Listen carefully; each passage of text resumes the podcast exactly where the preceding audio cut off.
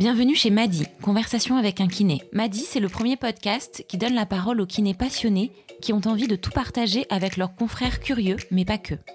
Madi, c'est un joyeux mélange de convictions de thérapeutes, de partage de savoir-faire, de nouvelles pratiques et de tips en pagaille. Madi laisse le micro à ceux qui d'habitude nous parlent entre les murs de leur cabinet, ceux qui rééduquent, ceux qui soulagent les mots après un événement de la vie ou un gros pépin. Bref, Madi, c'est la voix d'un kiné à ceux qui ont envie de l'écouter. Alors prenez place sur votre ballon pour une séance intense de conversation. Bienvenue chez Madi.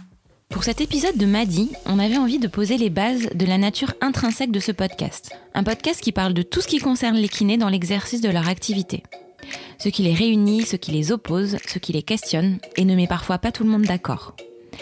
Alors aujourd'hui, on va parler d'hypnose thérapeutique et de kinésithérapie, deux disciplines ou pratiques thérapeutiques visant au mieux-être de la personne, notamment utilisées dans un but antalgique, mais jamais associées l'une à l'autre, alors même que de nombreuses synergies peuvent exister dans la pratique thérapeutique comme dans la relation patient-praticien. Je suis donc ravie d'accueillir Hugo. Salut Hugo Salut Écoute, je suis ravie de te recevoir euh, pour cet épisode de, Madi. Euh, merci d'avoir accepté euh, notre invitation. Merci à toi. Alors pour commencer, j'aimerais que tu nous parles de ton parcours, de où tu en es actuellement dans l'exercice de, bah, de la kinésithérapie que tu pratiques aujourd'hui? Alors, merci de m'accueillir. J'ai fait une formation à l'ULB dont je suis sorti en 2012 euh, j'ai continué une formation en thérapie manuelle euh, les deux années qu'on suivi euh, à l'ETMA, à Bruxelles également. Et là, je me suis récemment formé à l'hypnose thérapeutique, une formation aussi de deux ans à raison d'un week-end par mois, et de laquelle je suis sorti en janvier. Aujourd'hui, j'exerce en, Suisse, dans un cabinet de groupe, mais j'ai, ouais, bah depuis, depuis que j'ai été diplômé, j'ai un petit peu vadrouillé à droite à gauche. J'ai travaillé un petit peu à Paris, un peu à La Réunion, et puis des remplacements. D'accord. Du coup, j'en viens à te poser euh, euh, la question qui me brûle les lèvres, c'est euh, qu'est-ce que l'hypnose thérapeutique? Alors, je pense que c'est important déjà de, de, dire que de vraiment dissocier l'hypnose thérapeutique et l'hypnose de spectacle tel qu'on le voit à la télé avec Mesmer notamment, qui fait des, des numéros. Faire euh, plonger euh, la main à quelqu'un qui a peur des araignées dans un bocal rempli de tarentules, c'est spectaculaire, c'est rigolo, c'est tout ce qu'on veut, mais à aucun moment on va traiter par exemple la phobie des araignées. L'hypnose thérapeutique, finalement, on va s'attaquer à l'origine du problème, euh, même si comprendre ça ne sert à rien. On, sait pourquoi on a peur des araignées parce qu'on s'est fait piquer quand on est enfant. Euh, ça va pas nous aider forcément parce qu'on aura toujours peur. Mais c'est voir quel sentiment on avait investi à l'époque. Euh, donc si on s'est fait piquer par les araignées, pour cet exemple, euh, voir quel sentiment on avait investi dans cette situation et pourquoi cette situation nous atteint aujourd'hui et voir comment en fait on, peut y réfléchir autrement avec d'autres clés, d'autres forces, d'autres d'autres compétences qu'on a acquis au fil des, années euh, pour justement que ce soit plus un problème. Donc après il y a une seconde chose, je pense qui est importante à dire, c'est que l'hypnose c'est un phénomène naturel, c'est un phénomène que tout le monde euh, euh, tout le monde expérimente tous les jours. Il y a un exemple qu'on prend souvent en hypnose, pour parler d'hypnose, pour parler de cet état. En fait, quand on est euh, donc imaginez euh, que vous conduisez sur une autoroute, voilà un trajet un petit peu long. votre esprit part vagabonde et vous pensez à mille choses qui n'ont rien à voir avec la route. Et puis au bout d'un moment, au bout d'un minute, vous vous rendez compte que vous avez fait 25 km, mais que tout ce qui s'est passé pendant ces 25 km est totalement euh, vous l'avez totalement chanté de votre esprit. Euh, en fait, c'est ça. C'est, vous avez, vous étiez en état d'hypnose, en, état de, de, transe, comme on appelle. Euh, on a, vous avez laissé un peu plus de place à l'esprit inconscient au dépens de la conscience dite naïve, la conscience qu'on a, l'état de vigilance naturelle qu'on a dans la vie de tous les jours. Mais tout en état comme tout en étant vous n'étiez pas endormi parce que dans le sens où ben, vous avez freiné, accéléré, mis votre clignotant pour dépasser, vous avez freiné s'il y a un gros camion qui arrive en face de vous. Voilà, vous étiez dans un état particulier d'attention. certains hypnothérapeutes et dans la définition de l'hypnose courante, on, on parle d'état modifié de conscience.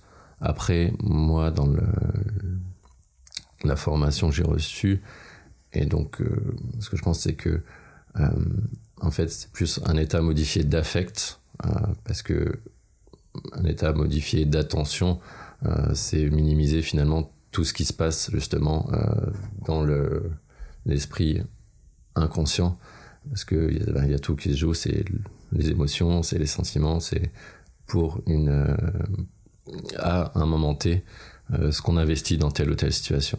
C'est pas juste une attention. Finalement, toi, qu'est-ce qui t'a qu'est-ce qui t'a amené à te à t'intéresser à, l'hypnose?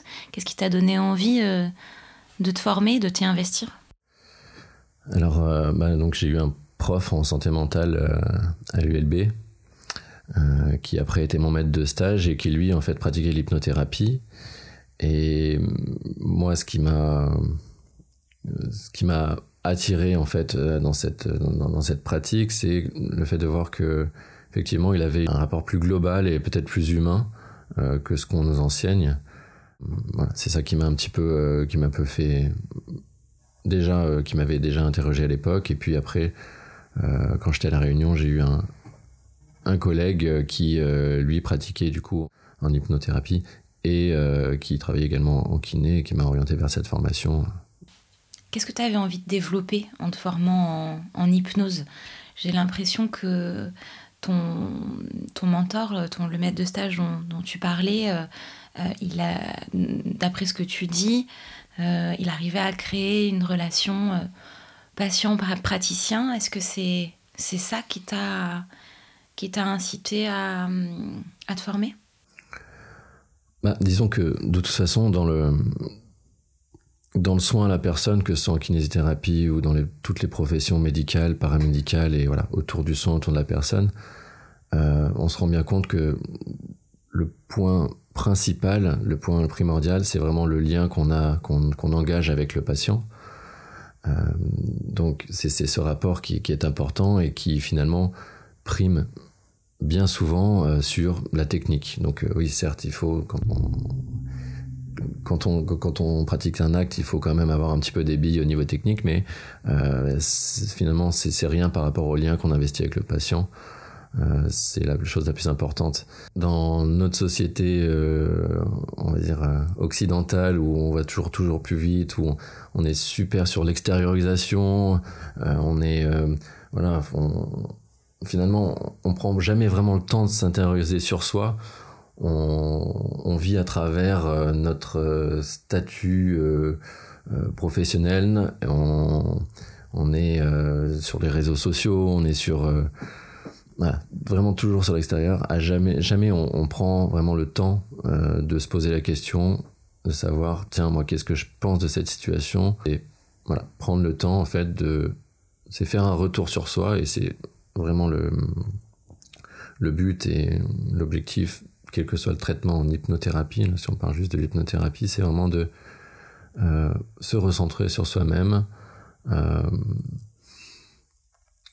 pour être vrai avec soi-même en fait. Ce que j'allais dire en t'entendant, c'est euh, que les, gens qui ont cette prise de conscience et qui ont envie de de réfléchir à, eux-mêmes, d'intérioriser. En général, ils prennent le, chemin de la psychanalyse. En tout cas, c'est ce qui est largement répandu aujourd'hui. Euh, c'est quoi la différence finalement entre une thérapie en psychanalyse et une, thérapie qui, est plutôt qui serait plutôt basée sur l'hypnose? Alors, justement, en, en, en psychanalyse, on va s'intéresser un peu trop au mode de pensée psychologique.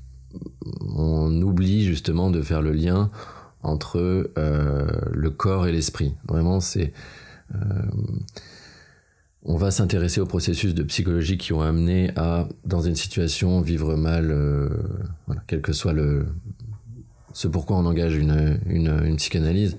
on va chercher à comprendre les raisons pour lesquelles on, réagit comme ça. Mais à aucun moment, ou en tout cas pas souvent, on va finalement vivre les choses et vivre les choses autrement. C'est pas parce qu'on sait qu'on qu'on va mieux.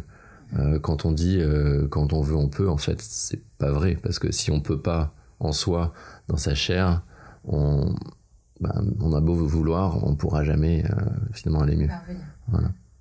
Aujourd'hui, et ça c'est aussi le, mode de, de, de, de soins occidental dans lequel on est, on, vous allez chez le médecin, vous êtes un petit peu déprimé, vous allez chez le médecin, il vous donne des cachetons ou alors ils vont vous envoyer chez le psy. Vous êtes, euh, vous avez, vous êtes, vous fait une petite entorse de cheville, vous allez chez le médecin, il vous donne des cachetons, vous envoie chez le kiné. On, on spécialise, on, on donc on, oriente en fait, on met dans des cases, on oriente le plus possible euh, vis-à-vis du symptôme qu'on observe, euh, la dépression ou alors une douleur physique ou alors, mais à aucun moment finalement on fait le lien entre les deux. Et donc, voilà, pour un petit jeune de 18 ans qui se fait une entorse de cheville, euh, une entorse bénigne, et qui, euh, voilà, son, son objectif c'est d'aller faire son match dans, dans un mois, euh, je veux dire, la dimension psycho-affective, elle sera pas, elle sera pas mise en jeu ou peu, mm. hein, même si, bon, bien sûr, il faut créer le lien et voilà, mais en revanche, on sait que par exemple dans, dans, les, dans les pathologies chroniques, donc à partir de 3 mois, on dit d'une pathologie qui se chronicise. Euh, il y a de toute façon des, une dimension psychologique qui est investie. Euh,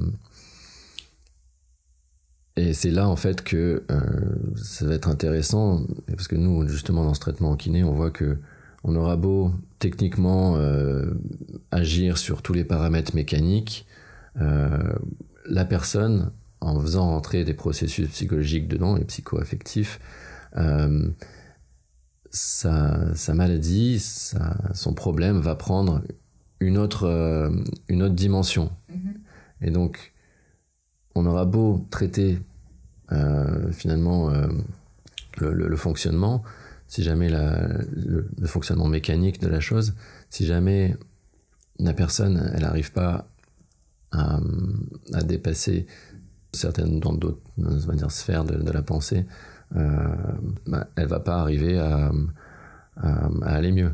Juste pour prendre un petit exemple euh, concret, on a tous eu, en tout cas, on a tous eu en, cabinet euh, voilà, une, une, cervicalgie, donc une des douleurs au niveau cervical, euh, qui passe pas, que ça fait des années, la personne vient et tout. Et puis quand on creuse un peu, finalement, en plus en, en kiné, on a la chance de, on touche directement, euh, vraiment physiquement la personne, donc il y a déjà un lien qui se crée qui est assez fort et c'est pour ça qu'on souvent euh, ben, quand on sort de la séance on se dit tiens est-ce que j'ai fait un travail de psy ou de euh, ou un travail qui, de kiné? Donc en fait ce que je comprends c'est que hum, finalement la pratique de l'hypnose c'est le moyen de rabibocher le corps et l'esprit. Oui la pratique de l'hypnose c'est vraiment ça et c'est vraiment le but euh, final de l'hypnose c'est de de remettre un peu d'intégration, parce que c'est un travail intégratif. Euh, voilà, se, réintégrer soi-même, euh, être bien, on va dire, dans son, corps et dans, dans, son esprit. Euh, et remettre justement du lien, c'est vraiment ce qu'on a perdu, nous, dans, dans nos sociétés occidentales, je pense un peu par rapport aux sociétés euh, orientale, notamment en Asie, où euh, justement cette, cette dimension, euh, on dirait presque spirituelle, euh, est intégrée dans la pratique de la médecine. Bon, nous en France, on a la sécurité sociale et tout qui nous permet d'être très bien soignés, voilà. Mmh. Mais ça aussi, c'est ces billets quant à finalement euh, que rembourser, comment, voilà, euh, quelle pratique euh, on valide ou pas. nous, on a un peu perdu et ça, enfin, c'est depuis on va dire, Descartes et puis le, voilà, tout, euh, toutes ces pratiques, tout cet empirisme, nous, on s'est hyper spécialisé, mais euh, bah, comme disait euh, un, un, philosophe phénoménologue qui s'appelle Michel Henry, on, on, a confondu la biologie avec la vie. C'est-à-dire que voilà, on est hyper spécialisé sur euh, tel problème vient de tel dysfonctionnement physiologique, métabolique, mais dans la vie, en fait, il faut considérer la personne comme une seule personne, pas juste un amas de cellules, et voir quelle dimension de nouveau qu'elles éprouvent, qu'elles affectent, elles mettent dans, telle ou telle situation, et comment ça joue sur tout son corps en général, son corps physique et son, son, esprit et voilà, sa façon, sa façon d'être, donc euh, son âme et conscience. Moi, j'ai très envie de savoir, euh, de rentrer un peu dans, dans le vif du sujet et que je, suis très curieuse de comprendre comment ça se passe finalement, une séance de, euh, d'hypnothérapie. Combien de temps ça dure? Qu'est-ce qui s'y passe entre les quatre murs de, de ton cabinet? Alors, Techniquement, ça dure euh, entre trois quarts d'heure et une heure. Ça peut éventuellement durer plus longtemps. Euh, il y a une, première phase qui est, euh, comme dans, tous les soins, finalement, une, phase d'anamnèse, une phase très importante, parce que sinon, ça nous permet de, de nouveau comprendre comment la personne vit donc, le problème pour lequel elle vient consulter. donc, donc tu la questionnes voilà, vraiment un questionnement. Donc l'anamnèse, c'est vraiment questionner euh, de, savoir euh, euh, depuis si elle est seule, divorcée, combien d'enfants et, mm. et, vraiment connaître vraiment tout son elle-même, son environnement proche, son environnement plus éloigné. Mm-hmm. Et donc il va y avoir une grosse phase de l'anamnèse justement pour comprendre comment la personne vit les choses comment elle parle de ces choses. Euh, voilà, pour vraiment cibler quels sentiments, quels, affects, quels éprouvés elle va mettre dans telle ou telle situation. Et bien souvent, la personne arrive avec, euh, avec une problématique, mais ça va pas forcément être euh, finalement ce sur quoi elle a besoin de travailler pour. Donc ça, c'est dans, dans, la phase d'anamnèse que tu questionnes la personne, que tu la fais parler. Euh, et ensuite, tu passes à la phase de, de travail. Donc, euh, très concrètement, euh, la personne est allongée, elle est en pleine lumière, ou tu crées, tu crées une atmosphère particulière.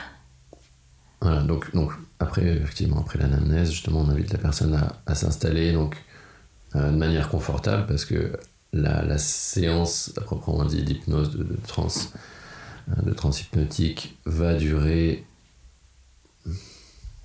entre une demi-heure et trois quarts d'heure, euh, mais ça peut durer aussi quelques minutes.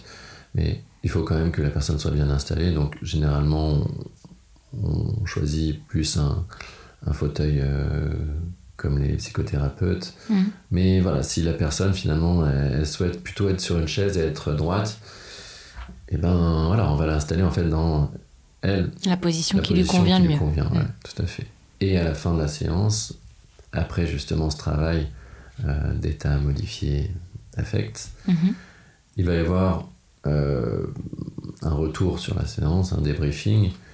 Euh, et là, c'est aussi une des, des spécificités et je pense des forces de l'hypnose, c'est que la personne, elle a vécu des choses en elle, mais elle en est la gardienne dans le sens où elle n'est pas obligée de les exprimer. Mhm. C'est clair que c'est mieux si jamais elle a touché à des choses qu'elle sent importantes, c'est mieux qu'elle l'exprime pour la, suite des soins, mais elle est vraiment gardienne de, ses pensées, de, ses, de ce qu'elle a vécu, de son vécu, de, son, de ce qu'elle a éprouvé. Et donc, ça, je pense que c'est une, vraie, une vraie force de, l'hypnose euh, thérapeutique. Et tu as un exemple euh, à nous donner d'une prise en charge patient qui aurait euh, abouti euh, positivement, c'est-à-dire qui aurait permis de débloquer une situation ou, ou un état? C'est une thérapie, ce qu'on appelle semi-brève, donc ça, peut être, ça peut être 2-3 séances, mais ça mmh. peut être jusqu'à 10-20. ça dépend de la problématique et de, du, du travail qu'on effectue. Euh, mais bah, récemment, euh, j'ai une patiente euh, qui m'a parlé de certaines choses dans, dans l'anamnèse, dans la phase d'anamnèse, elle voulait travailler sur finalement sa tristesse, sa honte de d'elle-même, de et elle elle disait comprendre pourquoi, mais elle ne savait pas comment s'en défaire. Et sans rentrer dans les détails, après la séance d'hypnose, et eh ben, euh, finalement, elle s'est, elle s'est orientée justement vers une toute autre problématique et sur un, tout on va dire un, traumatisme de l'enfance auquel elle avait, elle avait fait face. Euh, ce qui a d'ailleurs juste après la séance lui a fait beaucoup de bien. Mais donc là, je ne l'ai pas encore revu cette patiente, mais euh, j'ai eu un entretien téléphonique avec elle hier et elle m'a avoué que du coup, en fait, après, elle s'était sentie bien, mais après, il y a eu beaucoup d'émotions et pas forcément positives. Euh, donc. Tu, veux dire que ça, l'a chamboulé euh, parce qu'il y a des choses qui sont revenues euh, auxquelles elle s'attendait pas forcément. Voilà, elle a touché, à, touché à ses affects, elle a touché à des choses mmh. qui lui ont fait du bien sur le moment parce que ben, elle a vu euh, autrement une situation, mais qui a fait peut-être remonter justement beaucoup de ce qu'on appelle les abréactions, c'est-à-dire des, réactions négatives, mmh. beaucoup de, sentiments négatifs, euh, et qu'elle n'est certainement pas prête à, euh, à, aller réinvestir et à aller travailler. et ça aussi, c'est un des piliers, des, points importants en, hypnothérapie, dans le traitement en hypnose, c'est euh, de laisser la, personne cheminer, cheminer à son rythme, pas au rythme du thérapeute. Euh, parce que voilà, clairement, si on envoie tout euh, balader, qu'on force la personne dans, dans, aller chercher, aller creuser au fond d'elle-même, eh peut-être qu'aujourd'hui elle n'a pas les forces pour parler à ça. Et d'ailleurs, il y, y, a un exemple d'un hypnothérapeute euh, il y a quelques années qui avait, c'était une, patiente justement qui avait une pathologie chronique. Euh, dans la pathologie chronique, il y a cette dimension psychoaffective, a les symptômes de sa maladie, la, la, maladie sert à la personne parce que socialement, euh, on voit la personne et sa maladie, donc voilà, on a un point de vue spécifique sur cette personne. Là, c'était une patiente qui avait un parcours médical hyper long. Elle a fait une consultation d'hypnose. En une séance, il y a eu ce qu'on appelle une, levée de symptômes, c'est-à-dire que plus aucune douleur, rien du tout. Le lendemain, elle s'est suicidée. Parce que, bah, justement, sa douleur, sa manière de fonctionner avec toute sa, tout ce qu'elle avait investi et tout son être, parce que c'était elle et sa maladie, c'était un. D'un coup, levé, il n'y avait plus de, finalement, il y plus de problème. Donc, bah, le regard des gens est différent, le regard de, voilà. Donc, bah, elle avait pas de solution, elle, pour continuer, en fait. D'accord. Donc, ça amène quand même à, à réfléchir sur euh, la façon dont on pratique l'hypnose et euh, les dispositifs d'encadrement et d'accompagnement du patient euh, qu'on va mettre en place. Oui, absolument. Ça, c'est hyper important parce que c'est vrai que en, hypnose, il y a aussi une importance fondamentale euh, à identifier les contre-indications d'hypnose. Si on, induit un état de dissociation, d'accord? Donc, euh, si on induit, on conforte la personne dans un état dissocié, par exemple, euh, dans des psychopathologies comme la, schizophrénie, si donc où on est dissocié, si jamais on conforte la personne dans euh, ses pensées suicidaires ou ses, voix qu'elle entend, ou eh ben on risque de causer beaucoup plus de dégâts que euh, finalement traiter euh, la chose. Et il en est même pour justement les pensées suicidaires. Et il y a pas mal de contre-indications à l'hypnose. Et c'est vrai que si on n'a pas été confronté dans, dans, le métier qu'on pratique euh, à justement le traitement de la personne et à reconnaître ces, ces red flags, ces, mm. ces contre-indications, euh, alors ça peut causer beaucoup de dégâts. Donc c'est vrai que quand on voit sur Internet les, les, formations qui fleurissent sur devenir un, hypnothérapeute ou un hypnotiseur en, en une semaine, et eh ben voilà, c'est si un, fleuriste qui va faire la formation, j'ai rien contre les fleuristes, mmh. mais voilà. Mmh. Aujourd'hui, toi, tu considères que euh, grâce à ta formation, tu as les clés pour, euh, dès un premier rendez-vous avec euh, un patient, être capable de, de prendre la décision de commencer un travail d'hypnothérapie ou pas C'est-à-dire lui, lui conseiller de ne pas commencer ce travail et, et d'envisager une autre approche? Oui, dans le sens où si j'ai un doute, de toute façon, je, je, je ne ferai pas la, la, séance. Mm. Euh, parce que, ben, pour tout ce que je viens d'évoquer, euh, il faut, voilà, c'est important de, de, garder une certaine, euh, une certaine humilité quand on traite la personne, et ça, que ce soit dans un traitement, dans un traitement en hypnothérapie comme dans un traitement en kiné, voilà, c'est, ça, c'est tous les, praticiens le savent. C'est euh, quand on ne sait pas, ben, il faut déléguer ou au moins s'entourer pour pouvoir ben, traiter la personne et un peu laisser de côté euh, son orgueil euh, par rapport à tout à l'heure, tu as évoqué rapidement la Sécu et le système de santé français.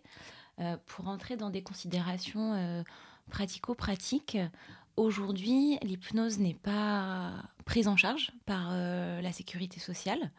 Euh, comment toi, est-ce que tu, euh, tu vas t'organiser pour la pratiquer? À qui ça va s'adresser et comment tu vas facturer? Alors, dans, dans, le système où, je suis en Suisse actuellement, de toute façon, je suis salarié du cabinet, donc en ce qui concerne la prise en charge des patients, il y a, y a comme en France, euh, pas, de, pas de reconnaissance spécifique par rapport à ça.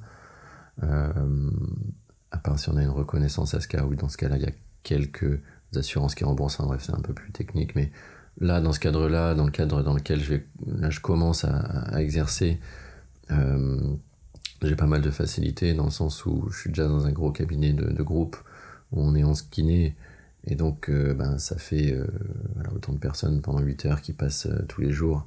Donc, en termes de visibilité, c'est facile, d'autant qu'on mm. envoie aussi des infos à notre base de données de patients. Donc, ça, pour avoir, pour, pour avoir de la visibilité pour les patients, ça, ça va être plutôt facile. Mm-hmm. en ce qui concerne l'exercice en France, je reviendrai en France, je pense faire comme finalement la, personne qui, qui m'avait orienté vers cette formation, un collègue kiné qui avait un cabinet euh, en, kinésithérapie et euh, à part un autre cabinet en, qui exerçait euh, en libéral également, du coup en, hypnothérapie, dans mhm. un autre cabinet. Et donc voilà, deux exercices libéraux. D'accord. Euh, pour, finir, aujourd'hui, l'hypnothérapie, c'est un, complément à ton activité euh, euh, de, kiné. à terme, ça pourrait devenir ton quotidien? Alors, bah, moi, j'aime mon métier de kiné. Donc, je veux pas. Non, j'ai pas envie de, l'arrêter. C'est un, complément, comme je l'évoquais justement dans cette création du lien avec le patient. Mais euh, après, je vais, vais pas arrêter totalement la, kinésithérapie. Là, je commence à finalement euh, prendre des heures euh, en fin de journée pour la pratique de l'hypnothérapie. Alors, je sais pas dans quelle proportion, si c'est 50-50 ou quoi, mais je compte exercer finalement en hypnothérapie et en kinésithérapie. voilà. Super Hugo. Merci. Merci, de nous avoir accordé du temps. Merci euh, de nous avoir éclairé sur euh, cette, euh, cette pratique qu'on connaît encore peu. et on... tu es le bienvenu chez Madi. Merci Madi. Si tu veux venir nous parler d'un autre sujet prochainement, ce sera avec plaisir. Merci. Merci. Salut. Salut.